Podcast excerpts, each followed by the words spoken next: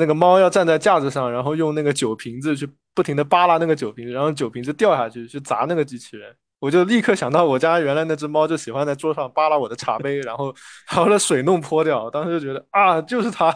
就是我这只猫干的事情。因为我在养猫之前抉择不了，我就把朋友家的狗带回家先养了一个星期，然后遛狗遛到第三天就崩溃了，然后就决定养猫了。学校门口有卖那种小鸡，一块钱一只的那种，带回家偷偷买回家养。我爷爷现在就是遛狗遛的比谁都勤快。当下说不爱养小孩的可能。转眼啊，三五个小孩都养好了，这。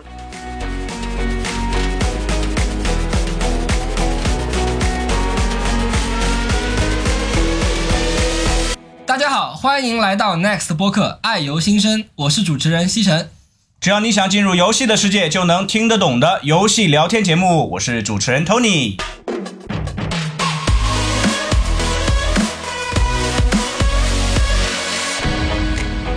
Hello，大家好，欢迎收听本期的游戏播客《爱游新生》。那这一期节目呢，我们会聊一个最近啊特别火的一个以猫为主题的游戏，那的名字呢叫 Stray。那这款游戏呢上线呢就非常火，当然也因为它的主角呢是一只猫，所以也受到了很多这个啊爱养宠物的这种玩家的这个喜爱。那这期节目呢，呃，当然由我和我们的老朋友西城呢一起为大家主持，同时我们也有请到了这个两位我们身边的吧，这个爱猫的人士作为我们的嘉宾，和大家一起聊一聊啊这款游戏。那我们首先来给大家介绍一下我们身边的这个 Next 游戏策划一晨。嗯，Hello，大家好，我在 Next 做游戏策划，然后自己呢也是一个资深的猫奴，我们家有三只小猫咪，然后最大的已经快六岁了，然后都是我的像宝宝一样从小带大的。好，欢迎一晨。那第二位嘉宾呢是凯。嗨，大家好，我是凯。最近也玩了 Stray，写了一点东西，叫那个深度解析 Stray。目前的话，我是在 CMU 读游戏相关方向的研究生项目。我也是一个资深猫奴，养过两只猫，一只布偶，一只苏格兰折耳。好的，欢迎两位。我首先要给大家呃承认一下啊，其实这款游戏呢我没有玩，其实也是故意的，因为我特别想从一个没有。玩这个游戏，但可能就听说这个游戏的这个视角呢，去跟大家聊一聊这个节目。而正好呢，嗯，我们的今天的嘉宾呢，还有这个西城呢，其实也都玩了这款游戏，所以正好我今天就做个傻白甜来听一听大家的呃解读或者一些想法。其实没有太大关系啊，因为对，像涛哥是没有玩这个游戏，那我是这个在座的四位里面，我最没有资格说猫这个话题的，因为我没有养猫。涛哥，你你家也有猫对吧？对我家也有一只，有一只这个。呃，今年层，其实我首先呃很好奇哈，我想问一下各位，就是你们是从哪个渠道了解到这个游戏的？因为我个人其实之前完全没有关注过这个游戏，而是在就是我登录 Steam 的时候看它的一个这个大的一个宣传页，然后看到了这个游戏，所以就知道这个游戏要上线了。我不知道各位是不是有，尤其是你们爱养猫这种，是不是会有别的渠道了解这个游戏？我也是在就是 YouTube 上看到那个 trailer，因为自己是猫奴嘛，然后当这样还蛮早的，当时我当时看了一下，它只是。公布了一个那个日期嘛，然后就直接顺手预购了，后面就看他发了之后就玩。他确实的那个宣发力度不是很大。对我在之前其实完全都没有关注到过这款游戏，我是在它的上市的当天，然后有其他的游戏自媒体有发过呃文章去介绍它，我看到了，因为就看到它的主角是一只猫嘛，所以我在不知道它是什么玩法。就对它完全是没有任何了解的情况下，就去 Steam 先买了，然后买回来以后就自己开始玩，开始体验这样子。对，好像两位都是还是在这个游戏媒体啊或者 YouTube 视频这看到的。好像西城是不是关注这个游戏特别早？对我现在回想起来，可能大概是在去年的时候，因为我也有这个每天可能上班来，我先刷一下油管，看看一些游戏资讯啊什么的，可能刷到了一个小的 trailer。那个时候可能连发售日期都没有，是蛮早期的一个概念，就放了一些游戏。哦，我也看过，好像对吧？是那个我记得看过一个，对，很早期的一个。哦，对你这么一说，我想起来了，是吧？因为我们看的应该应该是同一个视频，然后当时看了一下，发现哎，这是一个蛮小的组做的，然后我就关注了一下，关注了一下，然后后来到今年的时候，他。开开始大概两三个月之前放出了一个呃类似于就预售的一个 trailer，然后我就直接去 Steam 下了心愿单，然后就就呃开售第一天就买了。对对，其实正好你们刚才聊这个团队，我看他们团队的介绍里面也讲到了，就他们其实很多开发成员家里或者是这个办公室哈都有这个猫，他们自己本来就是这个很爱猫的这样一批呃这个开发者。对，所以我觉得这个游戏本身是不是也非常吸引大家这个爱猫的这些人？啊，其实从二零二一年开始，就是像像中国宠物猫的数量其实已经超过狗，成为了就是呃宠物数量最多的一个品类嘛。所以说呃，可能放在全球，呃，大家能看到一个把猫做的这么可爱、这么拟真的一个形象的时候，它确实会有一个会被更多人吸引的这么一个效应，无非呃不局限在游戏圈里面。在体验的这个过程中，会觉得有什么很特别的吗？为什么呃这款游戏会特别呃吸引你们？其实我买这个游戏的时候呢，我就是冲着它的主角是一只猫去的。然后开始玩了之后呢，尤其是在它刚开始的时候，其实让你去体验了一些猫的日常会做的动作，比如说挠东西，然后比如说伸懒腰、睡觉、跟小伙伴打闹这样子。其实我觉得还真的挺还原猫的一些呃细节的一些动作的。当然，其实我玩到后面以后会会。就是随着游戏的剧情的那个推进，我会觉得其实到后面就有一点点不那么猫了，因为这个游戏的主线实际上是猫不会去做的事情。但是其实前期的这些猫的表现啊，包括可以喵可以控制它去喵喵叫，然后可以磨爪的这些东西，其实还挺就是挺贴合一只小猫咪日常会做的事情的，所以就吸引我一直会。继续往下玩，当然最后没玩下去，是因为我也不知道是我的问题还是，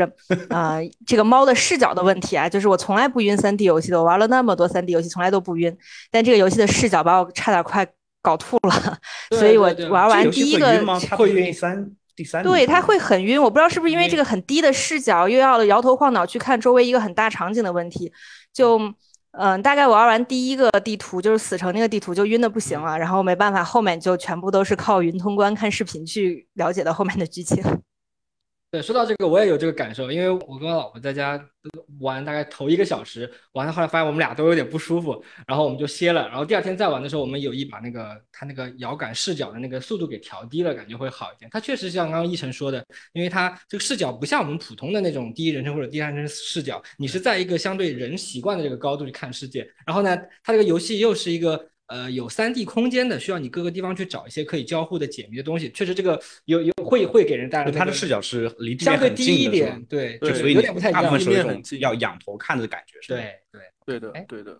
对我也是有相同的体验，就感觉就是死城打的时候，就感觉确实我也头晕了一会儿。呃，我打到贫民窟那边头晕，然后贫民窟后面打下去之后就还好，因为我觉得它就是那个。它的关卡从一开始一直到贫民窟，我觉得都都是还做的还挺好的，就挺立体的，又是是以猫的那个行为模式去做的。然后你经常上蹿下跳什么，但是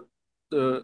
贫民窟之后的话，它感觉就那个地图都比较平，也没有就是没有像贫民窟那样的，特别像中城区，中城区它基本上就是在地上跑，然后你就要到处去仰头找那个图标，找那个。找那些目任务目的地什么就特别晕，确实往后玩的话，感觉没有前面那么惊艳。就那个新鲜劲儿过了。对，新鲜劲过了，而且确实那后面几个关卡没有前面做的那么好，感觉。我觉得他用猫的视角，让我们学会就是用猫咪的方式、行为方式去思考。就一开始这个新鲜感就是还在，但是越往后他没有把这个东西就深入下去去做，就你所有的交互只是停留在啊扒拉一下罐子啊或者啊挠一挠什么跳一下，就确实就新鲜感就减弱了。对，所以从几位这个描述里面，我感觉就是说，它其实呃这个主角这只猫，它的所有的交互都还是还原猫本身的这种这种这种常见的这种行为习惯，是吗？是的，是的，是基于这个现实世界的猫能做到的事情，然后它还原在游戏。那我很好奇，你们在玩的时候会特别有那种熟悉的感觉吗？有有有，我这印象特别深刻，就是那个在东城区，它有有一个任务是要你就是要到酒吧里去找一个呃机器人，然后就是那个猫要站在架子上，然后用那个酒瓶子去不停的扒拉那个酒瓶子，然后酒瓶子掉下去去砸那个机器人。我就立刻想到我家原来那只猫就喜欢在桌上扒拉我的茶杯，然后把我的水弄泼掉。当时就觉得啊，就是它，就是我这只猫干的事情。我是后面是看的那个云通，就是云视频，然后是看主播玩的嘛，然后主播也会一直在感慨，说是啊，就是小猫咪就是这么小爪子贱啊之类的这种。但是我我一点没有这个感觉，因为我们家猫太乖了，我们家猫从来不扒拉东西。嗯。我的那个茶几上啊，什么堆满了东西，从来没有东西掉到过地上。那挺好的，性格好。还有一个印象很深刻的就是，我家猫因为特别喜欢钻在那种狭小的空间里，就可能一个不留神，它就钻到什么柜子里或者抽屉里或者鞋柜鞋架上面，然后它那个还是那一关，就后面它会让你去偷帽子，就是让你。躲在那个 躲在那个搬运工的那个箱子里，然后进到那个商店里，然后我就觉得啊，这确实也是我我的猫会干的事情，就趁人不注意躲到一个地方这样。感觉大家玩的时候多多少少都会和呃自己家里的这只呃猫主子去去比较啊，它的相似或者不同等等这样一个都有这种所谓的代入感。但我在想，其实我我其实一直也挺好奇，为什么？当然我能理解的一部分是，OK，它是一个猫主题，所以有很多养猫的人爱玩。但是我在想，为什么？他会这么的去，就这么这么这么受大家欢迎，因为其实游戏市场应该也有很多类似这样的游戏，所谓以动物啊或者一个所谓非人物的这种这种角形象去做一个主角，但为什么这个游戏会这么的这个受大家欢迎？我这边感觉是，首先它那个宠物题材嘛，这个很多游戏都有，但是它一个它的那个画面比较好，对吧？吸引到了很多人。第二个，它那个。它那个猫在就是通过现在这种就社交媒体啊什么，就立马就大家就就就传开了嘛，就很多这种 meme。反正至少在美国这边，就是呃，我觉得这个宠物氛围还是很浓厚的嘛。所以有一个这样的游戏出来，很多人就在社交媒体上刷，甚至就直接就 cosplay 自己的那个自己家的猫，就摆成那个 Stray 里面那个样子。还有什么？啊，现现场正在教我的我家猫开机玩游戏的什么 Stray 的那些，就那个猫里面那些可爱的形象，就在短视频和社交平台上就迅速的发酵了嘛。很多呃不玩这类游戏的人群，甚至就从来不玩游戏的人，就只是养猫的人，他都会被吸引过去嘛。因为这个游戏它首先定价也不是特别高，操作和玩法都是比较比较简单的嘛，还算，所以可能大家上手也比较容易。所以最后可能就导致它的破圈嘛。一晨，比如说你在养猫，应该也加了很多这种群啊，或者说一些社交媒体会关注。我我觉得这个是不是和海外其实也一样？咱国内好像也会有会有很多这种这个养猫人士会去去帮忙去传播这个游戏，是不是会有这样的？嗯，我加了非常多的宠物群，然后其中有一些群还是嗯公司的群，可能其实大家做游戏的还蛮多的。嗯，但是其实确实从我的观察的角度来看。呃，我能看到的，在一些社群中传播的关于这个游戏的，嗯，人其实大多数还是在一些游戏群里反而会传播比较多。在养猫群里，我不知道是不是因为大家都养了太多的猫，觉得自己家的小可爱比这个主角可爱太多了，所以反而是养猫群里面，嗯，很少会有人提到。可能就是一开始刚刚开始出出来的时候，可能大家互相讨论一下，哎，有一个呃猫主题的这种游戏啊，或者什么的。然后就在养猫群里，这个话题就结束了。但是反而是游戏群里，尤其是很多就是自己不养猫，但是又非常喜欢猫，然后就是平时在网上云吸猫的这些人，反而会对这个游戏去会更加关注，然后讨论的热度会更高。嗯，确实，我也觉得是很多养猫而不得的人，这种情况会蛮多的，因为更多有客客观的因素嘛，有自己的因素，比方说，哎，没有时间照顾啊。虽然猫相对照顾的这个这个精力会少一点，但还是会要存在一个照顾的情况，对不对？然后还有可能家里的这个卫生习惯啊，家家里家长有洁癖啊，自己有洁癖啊，另外有洁癖，这种养不得，所以就。这这，我觉得这样的人群基数还不在少数，可能我我也是其中之一这种情况。对，我刚才问你是不是也是这个原因没有养？对，因为我觉得我我家里两个妈妈都都比较特别爱干净，然后我跟我老婆其实我老婆特别喜欢猫，然后呢我自己我我也其实蛮想，我不我不反对养宠物，但是考虑到可能现在在这个阶段，哎养猫是会会成为一个小小的负担，那我们也暂时选择不养。所以说如果有这样的游戏一出来，我们我们肯定会玩一下嘛，对吧？对。就是帮帮大家，可能有一些有一部分玩家可能是有想养猫，但是暂时还没法养猫的人，满弥补一个一个一个一个缺失吧。那你其实你正好说这个话题，我特别想问一下，就是呃两位呃还记得自己当时呃养的第一只宠物吗？当时为什么会决定养宠物？这个决定是怎么做的？这个也给我们西泉做个参参考呗。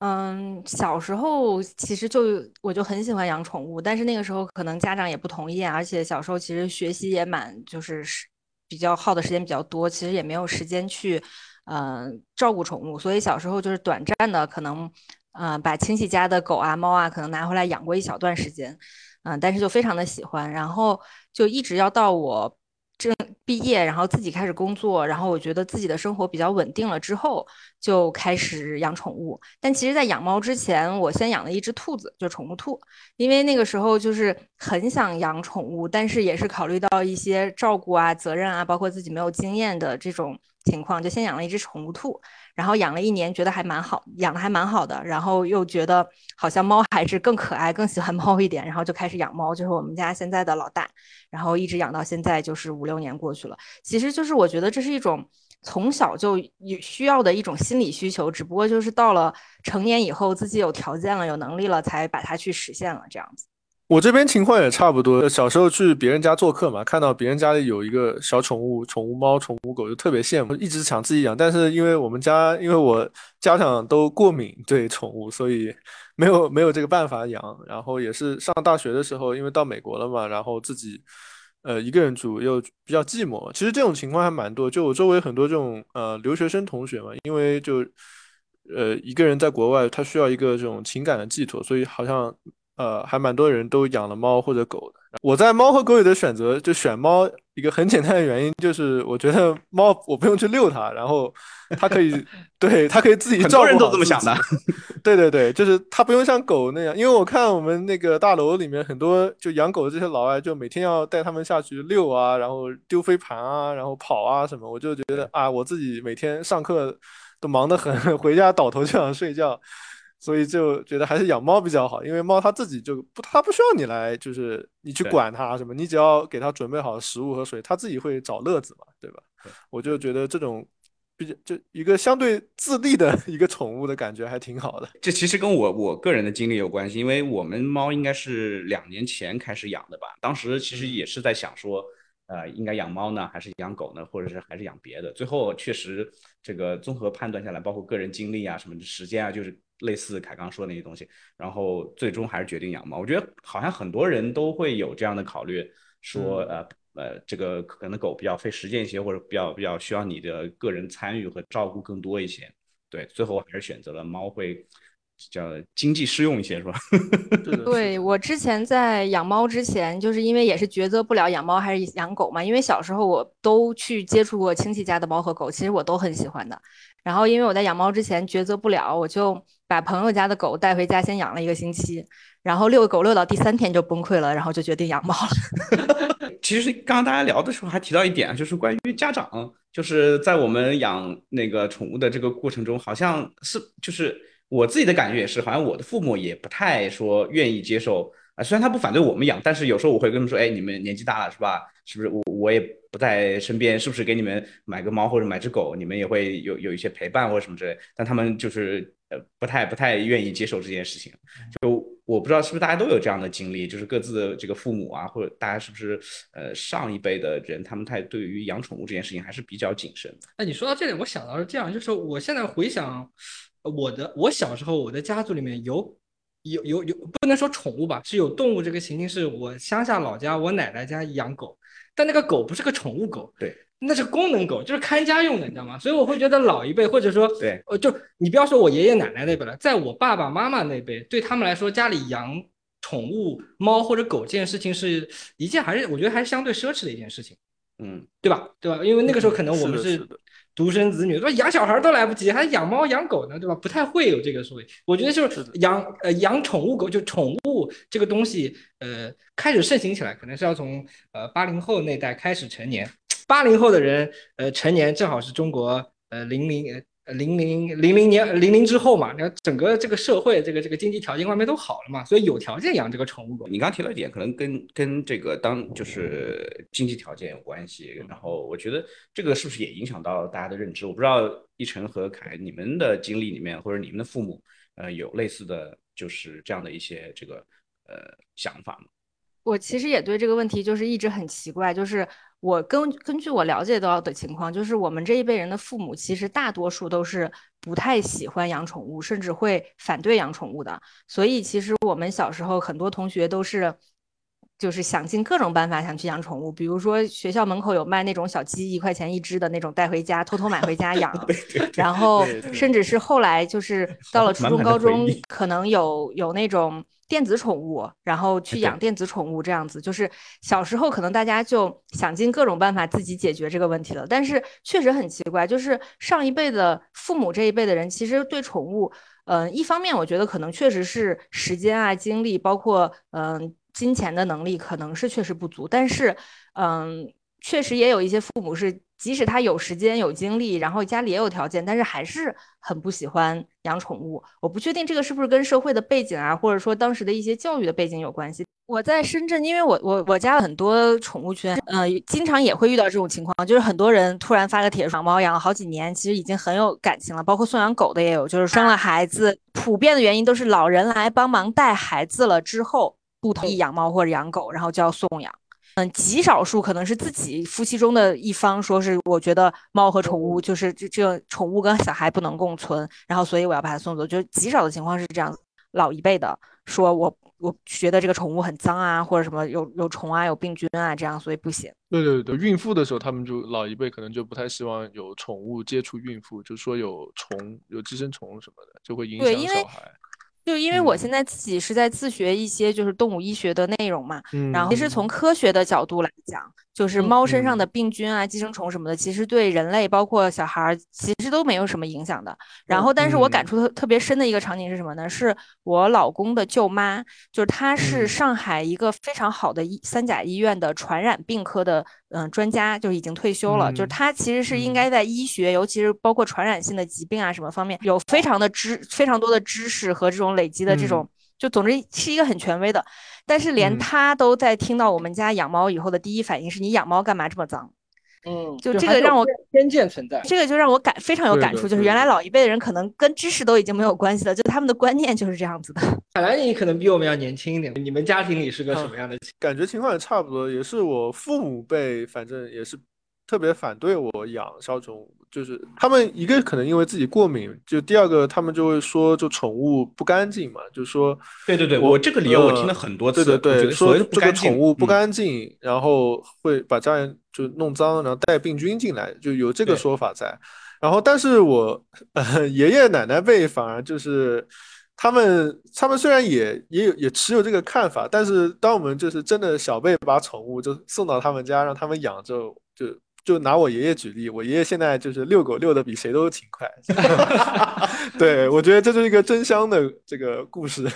包括我也有很多同学也都是，就听他们说，他们也是父母一开始极力反对，说啊宠物怎么怎么不好，然后最后那个小孩把宠物带回去以后，就天天就围着宠物转。对对对对对，这种情况还挺多的，就真香的情况。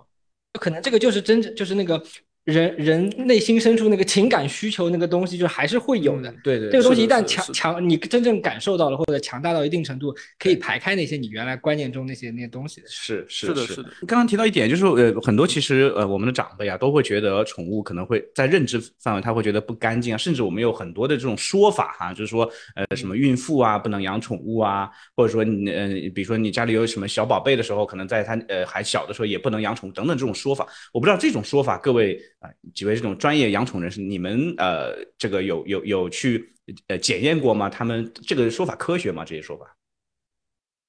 嗯，我自己是看过很多医学方面的书啊，然后科普这些东西的。嗯，其实从理论上来讲。这些不干净的东西很多都是不存在的，就比如说会带病菌啊什么。但其实狗可能从室外回来还稍微会多带一点，但是猫一直在室内的话，其实是不会有的，因为它不可能凭空去创造出来一个病毒带在身上嘛。就其实还好，就是所有流传的什么会带各种什么细菌啊、病毒啊会传染人的这些东西，实际上了解下来都还好。但是呢，就是说。呃，医学和细菌这个东西，它不是一个百分之百确定的一个像程序一样去去去执严格执行的东西，它。总有意外，就是它有可能就是一个很小的概率发生了什么事情，它就是因为猫传染了什么东西。然后比如说猫会生猫癣，猫癣的话它是一种皮肤上的问题嘛，然后有的时候个别情况下也会传染给人。这种事情就它没有办法很绝对的说怎么样。所以如果说是我的一些朋友啊或者什么来问我，就是家里有这种。这方面的这种冲突和矛盾，然后来问我要怎么办的话，我一般都会建议他还是算了吧，因为如果说是你因为这种事情，然后导致家里有一些家庭矛盾啊什么的，其实也挺痛苦的，就是可能自己也难受，然后你养的宠物也很难受，可能甚至是养了一两年之后又去面临不得不送走啊或者怎么样的这种情况，其实也挺不好的。还是很多时候这种小的概率事件会被放大嘛？被放大了，你看，就像我说的吧，这种这种表达是不是这种感觉？而且现在社交媒体 这种小文章到处发，对吧？那个这个效应就被急剧扩大化了。大家只会选择相信我原本观念中相信的东西，对对，不断加强、强化这个自己相信的东西。刚才一晨聊到那个小时候就是买那个小鸡娃的那个情节，我突然哇，就很有回忆。你肯定也养过是吧？包。我不太记得我买过没，但那个东西我肯定见过，但我忘了是不是我自己买还是人家买的。然后包括什么你说的这个什么电子宠物啊这些东西，就是确确实你看，就即使在那个时候，咱咱们咱们小时候或者家长就呃某种上很反对，咱们其实也没什么经济条件，也没什么能力去养什么其他东西的时候，但是这个这个冲动就是是吧，就是感觉还是会一直想满足啊，买小鸡娃，买个什么电子宠物，买个什么东西，去去好像在自己之外需要有一个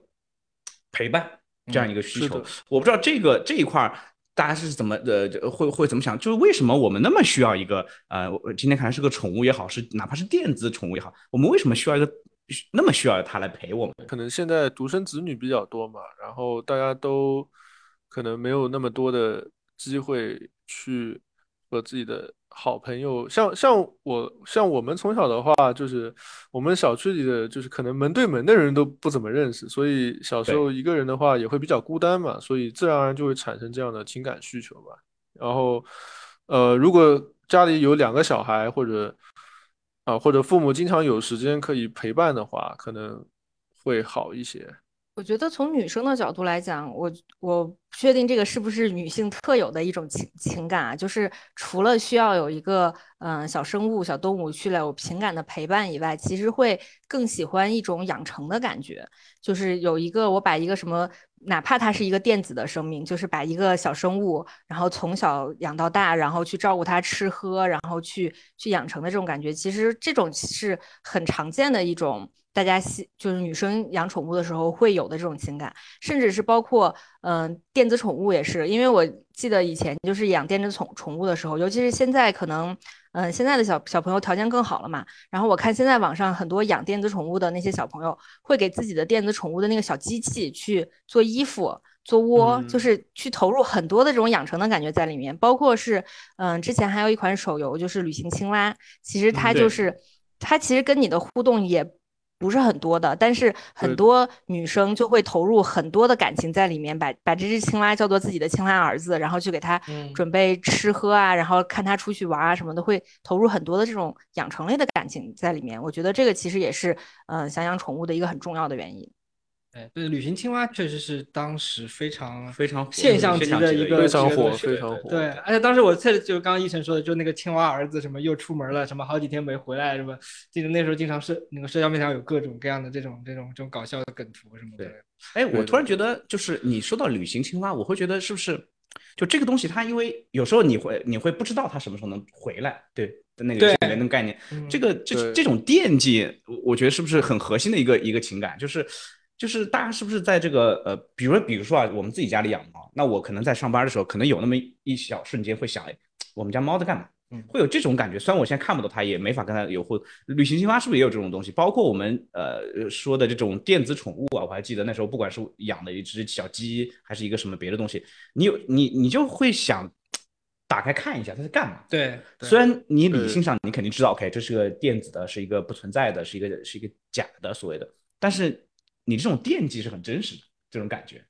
对对的，对对，我我不知道你你比如说你们在养呃或者小时候玩那个，不过不过我有一点我想说的就是，刚刚才其实一晨提到一个点很好，可能是女生比较特别呃专属的一个一个情感，就是所谓的养成，把它呃从一个从一个呃一一个状态变成另一个状态这个过程。但我在想，其实男生是不是也有另外一个一个一个这个特性，就是有一个社交的属性在里面，甚至这个社交社交有一个。比和和和竞争的关系在里面，比如说我们养一个呃呃这种什么宠物，或者说再往早一点，虽然我没养过，但是我们看到过，比如说更古早的那种养那种斗蛐蛐那种那种那种东西，大家是不是有一种男生喜欢玩，就是我有一个什么东西，然后我得跟你我我可以跟你比，跟你有一个对对对战胜的关系，甚至包括其实还有一个很很著名的游戏，咱们刚才宝可梦。嗯，对，这个东西是不是就是又有这个所谓的宠物的属性，还又能满足大家这种竞争比较的这么一个诉求？对我感觉就男性的话，大家可能怎么说？就从男性视角，大家会潜意识的有这种就是斗争心理嘛，就是对你光养是不够的，你还要和别人比一比，看谁养的好，这种感觉，对吧？要打一打。说起这个也是，我上周还是在我们小区里面看到一个小男孩，就下来跟小伙伴玩，就到处乱跑啊，然后踢球什么的玩。然后在这个过程中，手上一直提着一只一个小盒子，里面装只小乌龟。然后我就跟我老公吐，对我我就跟我老公吐槽，我说这又没什么互动，还影响他跑步，为什么非要提着？然后我老公就跟我说，你你这就不懂了吧？他就是要告诉所有小小伙伴，我有，你们没有。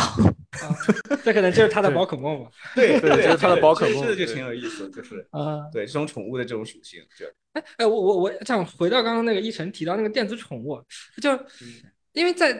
呃我我我小时候我我爸妈应该给我买过那个小的电子宠物，我有我有印象，但那个时候其实我们没有所谓的那种社交的那种那种东西，就还是很奇怪，为什么人就我我现在回想起来，为什么我那个时候还会痴迷于这个小东西？是我觉得我在那个时候还没有明白一个道理。就现在我可能明白了，就是说这个东西它就是一个 code 写成的东西。嗯，呃，很多时候如果当我能想到这一点的时候，我可能对这个东西的痴迷或者我的投入的热情就没有那么大了。这个就好比我现在去玩一款游戏，比如玩个 roguelike，这个 roguelike 的游戏可能得让我花。五十个小时，但当我知道我玩五十个小时之后，无非也是我装备更强，我的数值更强之后，我立马对这个游戏的热情就没有。对，就是 就你看太清楚了，看太清楚了，对，就变成没什么。是的，你你太过于理性分析的时候，你可能那个情感需求就占劣势。你正好说这个，呃，这个这个电子宠物啊，这就我问个很有趣的问题，也不一定是个好问题啊。为什么我们会把电子宠物当做一个宠物来养？但是为什么我们在玩贪吃蛇的时候不不会把那条蛇当做宠物来养？他们不，而且你看表现像素那个表现都都很 low 的那种状态，也都是一个动物属性。你让凯莱把贪吃蛇的那个游戏机制改一改，改成那种可养成的，这个游戏爆火。对对对，它只有局内养成，对吧？它单局内你吃的越长，对对对，最后会养的越来越长，会 game over 最后。但你电子宠物的话，它。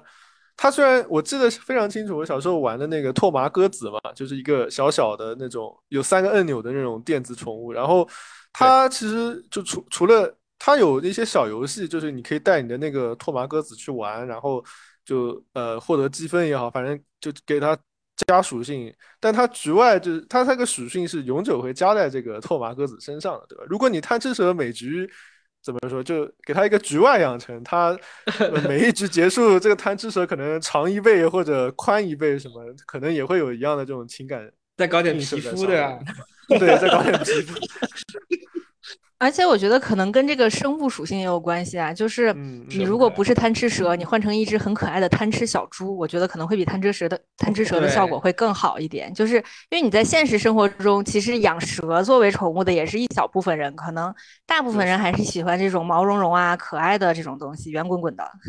对对，说到这个形象还确实蛮重要的。我今天在哪个哪个地方看了一个小的分析，说为什么猫猫或者狗会成为人类最那个宠物？呃，就狗可能大家因为从那个生物的发展过来，因为狗可比较比较忠实嘛。但是为什么猫这个东西会那个？是因为猫是跟呃人形幼态最接近的东西。嗯嗯，就就它的脸跟。跟跟人形幼态比较接近，就非常可爱，天生就很可爱，所以这个东西非招人非常招人喜欢，就就这种亲密感会。对，就是就是刚刚一晨提到的这个东西，你你把这个一个东西要设计成一个游戏形象、游戏主角，它其实这个形外形跟形象本身还是蛮重要的。对，嗯，对我也听过一个理论是说，这个猫咪的它的那个就是叫声是和人类婴儿的那个频率是很相似。对对对，这个我也听过。对对对对，是的。其实刚才讲到，就是我们有很多这种游戏。里面都会把这种宠物设计成这种动物的角色，但我我其实刚刚在想，就像我们刚刚开头聊的这个游戏啊，这个 Stray 这个游戏，因为刚刚大家也讲到很多，它里面的交互其实跟猫本身是呃很像的，它自己猫本身的那种交互。但其实有另外一些游戏，比如说它可能会把一些动物也设计成人呃这个主角，但实际上他们的角色更是偏人的这种。感觉，对拟人化的，对，更是拟人化的，比如说直立站立的这种打斗是拿武器拿什么，它只是一个好像外在的一个形象。我在想这一点是本身也是呃让 Stray 这个游戏和其他这种动物为主题的这种游戏的一个很大的一个区别。对，我觉得就是就我们拿那个 Stray 跟那个我们刚刚提到那个贪吃蛇来比嘛，就是就这里面的一个，我们直接从呃技术跟视觉表现的差距，就是说我现在技术能到这一步了，嗯，我能把一个猫它能做做到那么像，那这个东西就是一个非常好的一个一一个提升吧，给人的观感就是不一样的嘛。从动物行为上来讲，也是，就是因为 Stray 它首先它是基于猫的这些行为嘛，它带给你的不只是猫的一个视角，而是。就让你真的设身处地的处于猫的那个思维模式去做一些交互，但是像贪吃蛇的话，就是它的首先它这个吃东西的这个设定怎么说，不是没有特别体现出就是蛇它与别的动物不同的地方，比如说蛇它应该是没有，我觉得蛇的一些特殊属性就是首先它没有脚，然后它会就是用这种肌肉扭动来前进，然后或者它可以爬树、潜水，whatever，反正就是它的这种。呃，这个动物它具有的属性没有没有体现出来，我觉得。我觉得贪吃蛇如果真的把这个蛇呃做成电子宠物，男生应该也会养。嗯嗯，一种猎猎奇比较的，只是他在那个游戏的玩法之下，他没有表现出更多蛇的这种宠，这个怎么说养成的这一部分嘛，可能是对吧？嗯，对。如果他的电子宠物里面就是一条蛇，我觉得很多男生会养，很我觉得很酷。对，男生会把它当成一个神兽，对，当成一个怪拿去跟别人对战，就宝可梦嘛，对，就宝可梦。我记得我之前那个玩的那个大鹅模拟器，我觉得它和 Stray 其实有一些就是异曲同工之妙吧，因为就是 Stray 你那个死神那一段不是有就是让你用猫去去扒拉那个颜料罐，然后让它就反正就砸来砸去的嘛，然后。就这种就整蛊的这种快感，然后在玩大鳄模拟器的时候，其实它整个游戏就是在整蛊，对吧？就你演，你扮演一只这种疯鹅在那边到处叼，呃，叼别人的这个东西，然后拿了跑这样子。哎，这种游戏好像有好几款吧？一个是大鹅，还有那个山羊，山羊对，还是还鹿还是山羊？对对对，山羊模拟，对对对。就反正就是就是这种无厘头的这种，就是你说玩法吧，也没什么玩法，但就是在里面各种搞事情。甚至好像之前还有一款是模拟一只什么虫子，然后你就只能到处到处飞，然后也没有什么 也没有什么玩法，但是其实也不知道为什么当时其实有一阵还蛮火的，就大家都想体验一下到处乱飞是什么感觉。对，哎，其实你们说到这一类游戏，我。一直没没能想明白，就是像这种你说它没有特别核心的玩法的这种这种游戏，但就是把你做一个角色，你在里面可以做呃很多乱七八糟的事情，呃这种游戏有很多时候都特别火。我不太明白，就是这样的玩家他在里面他想追求的是什么呢？他在里面想获得的是什么呢？快乐就是他轻松啊，图一 乐。这个快乐是如何如何的获得呢？因为这个类游戏很明显就是他做的相对自由度很高。也没有特别强的目标，对吧？不像别的游戏，各种什么 RPG、roguelike，它它有个很强的目标，很很强的一个主线在里。那这种游戏快乐是什么呢？它就首先比较轻量嘛，然后也没有那么多的。我觉得它的呃，可以就参考一下现实生活中经常我我们同学之间会去那种像发泄屋这种地方，就是你付点钱到一个空间，然后你可以在里面就随便砸东西或者。涂鸦或者反正就是那种就解压的感觉吧，我觉得这可以就是类比一下，就是玩这类游戏，其实你也是一样，就是首先你打开游戏它非常快，对吧？你进去之后直接就开始就开始在里面解压了，就直接就开始啊，就是捣鼓东西，然后抒发自己的压力，我觉得。就有点这样的感觉在哦，我觉得解压这个点还挺好，就是我一没以前没想过这个东西会带来解压，我不知道我不知道专业的游戏策划是是怎么想的，如果这种游戏是这样的设计初衷吗？我没有做过这种的游戏，我不确定是不是设计的目的就是解压，但是我确实挺同意凯莱刚才说的，就是其实它是一个解压的一种过程，因为相比于，呃，我不知道大家见没见过啊，就是现在很多人喜欢玩一些手上的一些什么解压小玩具，就有可能是一个陀螺不停的转，或者一些一个长满了按钮的一个六面体，然后到处乱按。其实我觉得这种游戏比起这种解压东西来说，它其实还是有一点点。内容跟目的性的，其实而且呃也没有那么多的限制嘛。我觉得其实确实是一个还蛮好的一个发泄啊、解压，或者说是体验一些自己从来没有体验过去过的事情的一个一个途径吧。我觉得其实可能确实是也跟现在人呃心理压力比较大有关系，其实是蛮需要这种解压类的东西来这样子去。去释放的，因为，嗯，我之前也跟很多朋友聊过，就是有一些现在很多年轻人看电视剧和看电影的时候，他不太喜欢现实题材的。可能老一辈的人会批评说你们不懂得思考啊，不懂得怎么样。但其实你去问这些年轻人，他们的想法就是，我的现实生活已经很累了，我为什么还要去看这种很痛苦的现实题材的？电影影视剧作品呢，我就喜欢看傻白甜的这种有帅哥有美女的剧，我就是想放松。其实我觉得这种心理可能会差不多，就是我不想去动脑了，我也不想去面对这些很难的问题了，我就是想放松，我就是想快乐。对，这点很好，是不是就所所以就是为什么什么剧情也不重要了，其实对吧？嗯，看看爽文。对，嗯。但我我反过来想，那那其实咱们养宠物是不是也有解压这个这个这个功能在里面？就是工作了一天。回到家，一只这个大大眼睛的猫咪朝着你走来。对啊，你看这个这个体验，不就我想象一下，我回到家，这个我沙发上一躺，猫跳我腿上来，然后我摸着它的毛，这个就跟我手上摆个指尖陀螺那种感觉，不用动脑子的感觉，是不是很像？果然是没养猫就有这种理想化的想法，猫一般不会这么主动跳到你走。没有没有，这个也看性格的。猫在哪儿？对，这个这个看性格。我我们家的我们家的猫，你就可以体验这种感觉。我们家的我们家三只猫。都是你一回家，三只都在门口。三种不同的感觉是吗？还有对，然后然后你往沙发上一坐，然后就有就三只猫就都蠢蠢欲动，想到你身上来。可能他们要先打一架，然后决定谁先来。你还有一种这种权威感觉，还可以说今天今晚翻谁的牌这种感觉是吗？那倒我们家猫可能跟凯说的比较像，就是我们家回去之后就开始各种找，在沙发下面，还是在柜子底下，还是在哪个门窗帘后面？对，要找一大圈。对，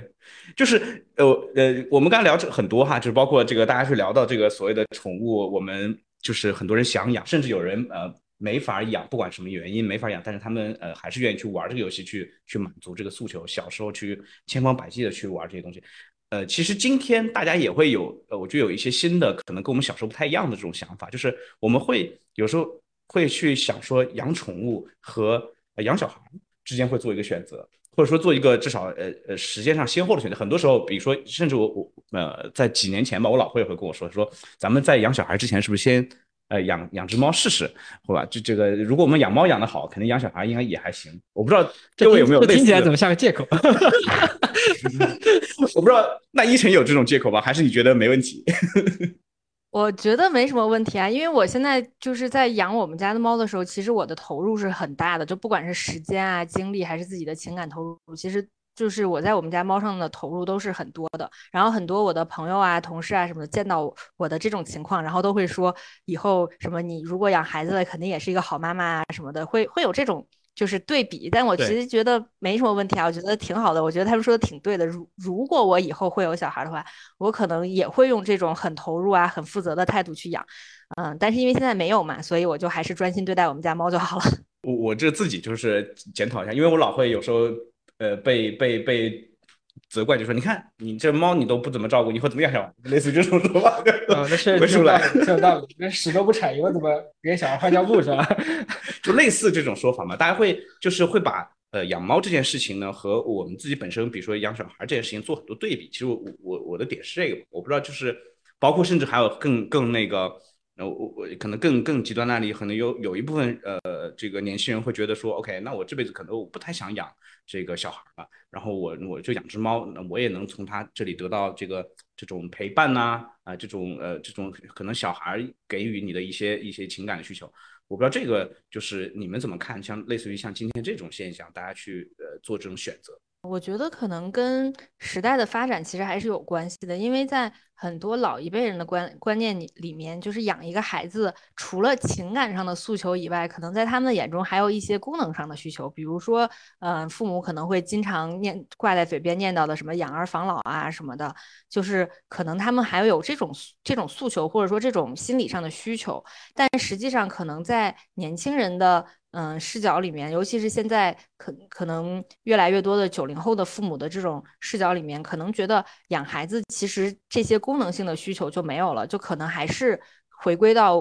最最远最初的这种情感上的需求，那既然都是情感上的需求，其实养宠物也是一种情感需求，养孩子也是一种情感需求。那可能很多人就会在中间综合对比一下性价比，我投入多少精力，投入多少钱，然后我能收收获多少的情感需求。这么一算下来，可能觉得哦，养猫的性价比好高啊，那我就去养猫了，我就不养小孩了。对，甚至其实我也听过一些年轻人的想法，说。呃，如果可能没有办法给，比如说呃下一代更好的生活，他们甚至就可能因为这个原因，他们选择嗯，可能不需要不要下一代，而而而他某种意义上看可能会会给猫更好的生活，就以目前的这个条件来说，是不是？我不知道这个这个这种想法你们会怎么看？开，你会你会有身边会有这样的想呃的人吗？嗯，这种想法，我觉得至少在我接触的周围的人里还挺普遍的。就是大家可能都是对，因为在大城市的这种生活压力比较担忧吧，可以说是，所以大家都会普遍觉得说，啊，特别像嗯，我周围同学的话，大家可能自己也都是就从，呃，可能从本科或者甚至有的从高中就开始出国留学的嘛，然后自己也知道就花了家里很多很多钱，然后觉得说，啊，如果自己以后要养个小孩，那。觉得自己好像没有父母的这个能力来为自己的小孩提供自己父母给自己提供的这样同等的教育质量也好，生活质量也好，就各方面的质量吧。但是，啊，可能退一步说，哎，我如果养只猫的话，那我还是有能力给一个猫提供一个比较好的生活环境的。所以，处于这样的顾虑考虑，可能会决定先养一只猫。可能站在父母辈角度会觉得，哎，现在的年轻人不养小孩是逃避责任嘛？其实可能对，其实凯莱这个想法其实是更有责任的一种想法。虽然我不是说这，我不说，呃，凯莱这样年轻人他这个顾虑到底，呃，是不是好，是不是对，是不是过分了，还是怎么样的？但是至少，其实给我们一个一个感觉是，其实是负一种负责任的一种想法，对吧？而不是说说我就是不想养小孩，我就不不，我就是嫌烦，我想逃避责任的这种。对，就是你刚刚其实说到，就是其实父母确实是有这种想法，就会就会说，呃呃，比如说呃下一代你们是不是不想负这个责任啊，不想不想养小孩啊，然后嗯活在这个自己个人的世界里，对吧？你养个宠物全是全是围着自己转嘛。就我觉得这可能是不是呃，就是两代人之间这个主要的这个就考虑的点不太一样，对，就出发点完全不一样。对，就是父母可能当年不不让你养宠物，也不让你玩电子宠物，也不让你买鸡娃，然后现在希望你也不要去养猫，然后希望你赶快有有一个下一代。嗯，我不知道，但是我我反过来会想啊，就是从父母的角度来说，那他的需求又是什么呢？他的需求就因为我们也刚刚我们讲的说，我们会提议说，要不给父母也养一个宠物，养一只猫，送给他们一只狗，一只猫。呃，那猫和狗能给他们类似的这种满足他们的需求？我觉得，我觉得只能满足一部分吧，就是满足一部分那些，就刚刚凯来说的那种真香的那种情感需求。但是他们可能还是会想，哎，传宗接代这个概念、这个观念挥之不去的。是的，是吧？中国人还是会有这个想法的。嗯，是的，是的。家里没有矿也得继承一下，对吧？就是这个肯定肯定有的。嗯，对。那其实我。这个问题同样啊，就是比如说父母这边，就刚刚一晨奇提到说所谓的这个啊，我们就说的是所谓功能性这块，就是什么养儿防老这块。那呃，年轻人这一代，就是他们在想，比如说处理说我现在养孩子还是养猫这件事情上，可能更多考虑的，我觉得是不是会是一些啊当下的这种状态。他比如说现在我可能没有那么多时间，现在没有那么精力，或者说我还想有更多的，比如说不管是事业、学业，还有或者生活上的更多精力，而且还会会会捆住了自己很多时间。但是我不知道，比如说凯，你们有没有想过啊？不对，咱们有没有想过这个五六十岁的时候的这个生活？你嗯，你你会怎么想呢？那那个时候你会想说，我如果有一个孩子会更好吗？嗯，是的，是的。我觉得，就从我个人的角度来说，我我觉得养小呃不养小孩肯定是一只是一个暂时的一个阶段性的。选择并不是，并不会说我可能就决定好一辈子不养小孩。当然，这只是我个人出发，但我也有一些朋友是已经就是早早的决定好，对，决定好这辈子不养小孩。不过，其实我觉得，就从年轻人角度来讲，呃，这些选择的话，都大家都是在一个非常早期的阶段去做的嘛。这个以后会变成什么样，其实谁也说不定。不一定，对，对，对，对，对。就当下说不爱养小孩的，可能。转眼啊三五个小孩都养好了，这 一晨，那你身边会有这样的呃年轻人，他们可能对小孩这件事情会比较顾虑，甚至做了决定吗？嗯，其实我朋友里面就是决定做丁克的还蛮多的，包括我自己可能也会有这种考虑，就是觉得好，就干脆不要养小孩了。但是其实，嗯，根据我的了解，就是大家其实不想要小孩的原因有各种各样的，就是每个人的想法都不太多。但是像，呃，回到就是刚才提到说，以后可能五六十岁了，是不是需要一个？那时候就后悔了，觉得还是需要一个孩子。这个其实也不好说，就是因为每个人的出发点不一样嘛，可能到时候后悔的概率也不一样。但是从我自己个人的角度来讲，就是现在可能很多人会劝你说是你还是要有一个孩子的，然后不然你以后养老的时候会没有人照顾啊，会怎么样的。但是我觉得这其实就是一个赌概率的问题，就是因为你养一个小孩，你也不确定他是不是能健康的。活到你需要他养老的时候，那个时候他以后的学业啊、工作能力啊，能不能支持去帮你养老，你你都不知道。但是呢，你现在其实整个社会的发展啊，就是老龄化社会的发展，包括很多养老的需求的一些行业和一些甚至是技术都在发展。也许有可能到了那个时候，技术也已经发展的可以去帮你解决这个问题了。所以我觉得这这两两条路线其实都是一个赌概率的问题。就是我觉得也你现在也压不准，说是以后你能踩中哪一个概率，那所以就就这样吧，就随缘吧。至少从现在的角度来讲，可能我觉得，呃，我们家的条件和一些现状可能都并不支持我现在就养小孩，所以那我就先决定不养再说。嗯，我我突然想到，突然想到，我们现在聊这个关于这个猫啊、宠物啊、小孩这个事情，可以 call back 到这个我们聊这个死坠游戏本身。大家想想，那个游戏。世界观设定是什么？人没有了，嗯，人都没有了，人人是机器人啊，对，都是因为在座的各位大家不愿意生孩子，对吧？所以人就灭绝了。最后这个世界里真正的生物就只有猫了，这很有很有趣的。我不知道他们制作组在做有没有这个，有有有这个隐喻啊，就可能会是有。那个时候可能真的因为大家是也知道，现在客观条件就是全球的这个各个国家的生育率都在下降，呃，原因可能有很多啊，对吧？呃，也有可能一些共通的原因，但是。呃，客观情况就是这样，所以说，当人越来越少，人越来越少，出生率越来越少的时候，可能真的以后人类可能就创造出了一个类似于机器人或者 AI 的一种新型生物，但是这个世界里面原本的那个自然生物，可能真的就像人的人养的猫，他们来统治了这个自然世界。对，因为其实呃，这这让我想到就是几年前拍那个电影嘛，就是叫《Her》那个电影，其实。呃，那部电影里面其实是不是就在就在告诉咱们，其实很多人的这种心理需求，慢慢慢慢都可以通过技术手段来帮你解决。就是呃，那个里面是一个电子的女友，嗯，她刚开始可能还不太习惯，她会会怀疑这个事情的真实性。就像我们今天讨论很多事情，我们会觉得啊，电子宠物是不是宠物，不是宠物什么之类的这种问题。但慢慢她会发现，不由自主的她陷入到和这个电子女友的这个一个一个关系里面，她这种情感变得很真实，她可能变得晚上。孤单睡不着觉的时候，他特别想和这个人，这个电子女友去说话。虽然他理性上也告诉自己，OK，这不是真的，他的这个他不可不可能跟他有真实的这种这种男女朋友关系。但是他的情感一步一步在把他往这个呃和真实和他这个真实的关系里面去去带入。所以我在想，就是呃，当然，Stray 这个游戏它本身能不能成为一个呃宠物，可能还不一定哈。但是人和这种不管是真实的这种宠物和真实的这个。呃呃，和和电子这种宠物之间情感关系，我觉得应该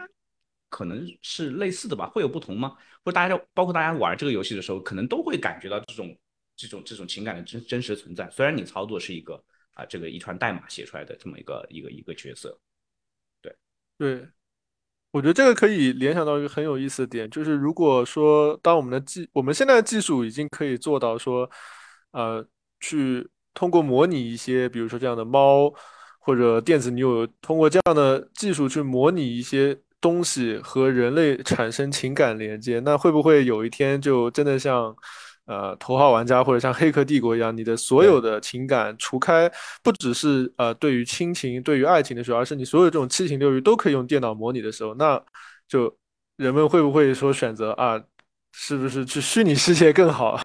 对吧？因为在虚拟世界里你没有这样的。呃，没有生活中的一些苦恼也好，没有现实的约束也好，你可以，就像那个 Oasis 那个系统里面说，你可以成为任何人，就会不会人们最终就真的往那个方向去发展？对我，我觉得就是因为现在的就是目前的这些技术手段和能给我们提供的这种这种呃心理满足需求的这种功能，相对还是比较呃初级阶段当然它成本可能会很高。但其实我觉得你提到一个很好的这个这个点哈，就将来如果所有的需求都能被电子化满足的话，那它是不是会变得更容易一些？但是我觉得也未必，就是就像我说的，现在的这个。成本都很低，那是因为它的满足的这个这个程度也很低。但如果真的到了这个所谓的咱们说什么元宇宙也好，头号玩家这个这个状态也好，那里面所有的呃这个代价，我觉得跟今天的代价应该也是差不多的吧。那其实刚我们提到那个什么电子女友，其实现在关于其实也有电子小孩。哎，我知道好像国外有一个真有吗？呃，基础工程师他他做了好好多年了，我记得还有个纪录片的一个短短的纪录片，是他做了一个婴儿，对，他就不停的去教这个婴儿。对，这个婴儿是存在一个虚拟世界里，一个数字化的婴儿，它就相当于从一个非常非常小的建模的角度去把一个人类或者人类小孩他学习的过程给他数字化，嗯，然后他跟他对话，他会哭会笑这样。你这么一说，我突然想到，我不知道各位有没有印象，就是也就是几年前，呃，就是其实日本流行过一个电子宠物狗，它是真的玩具啊，它不是我们的游戏化那部分，它就做了一个像像机器人一样，我觉得那是呃很多年前很流行那个东西，我不知道大家有没有印象。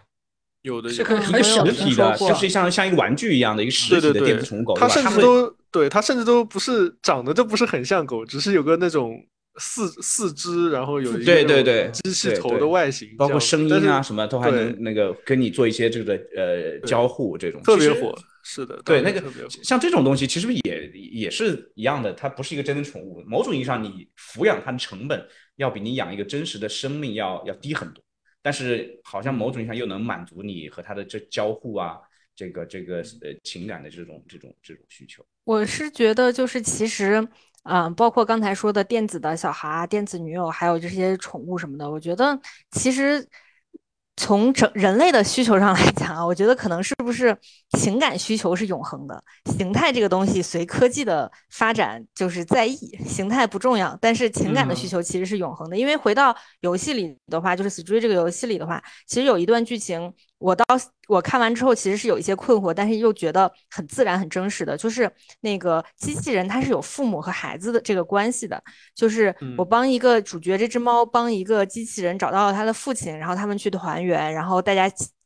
就是情绪很激动的这种，就是。当这个这段剧情发生的时候，你看，你作为一个人类，你去看这个故事的时候，你觉得是没有任何违和感的。但是停下来想一下，哎，机器人的儿子是哪来的？是他造的吗？还是他生的？就就你会觉得有点奇怪。但是当这段感情自然而然去发生的时候，你会觉得它很正常，而且你也不会去质疑为什么机器人会有这种情感。所以我觉得可能情感本身这件事情对人类来说，它就是一个很永恒的一个一个一个需求。有可能是因为情感这件事情目前还没。没有办法被模拟，还没有被代码能够模拟出来。如果有一天，呃，真的发展到那一天，我们的情感也是能被代码写出来，那其实连我们这个，那那就真的就是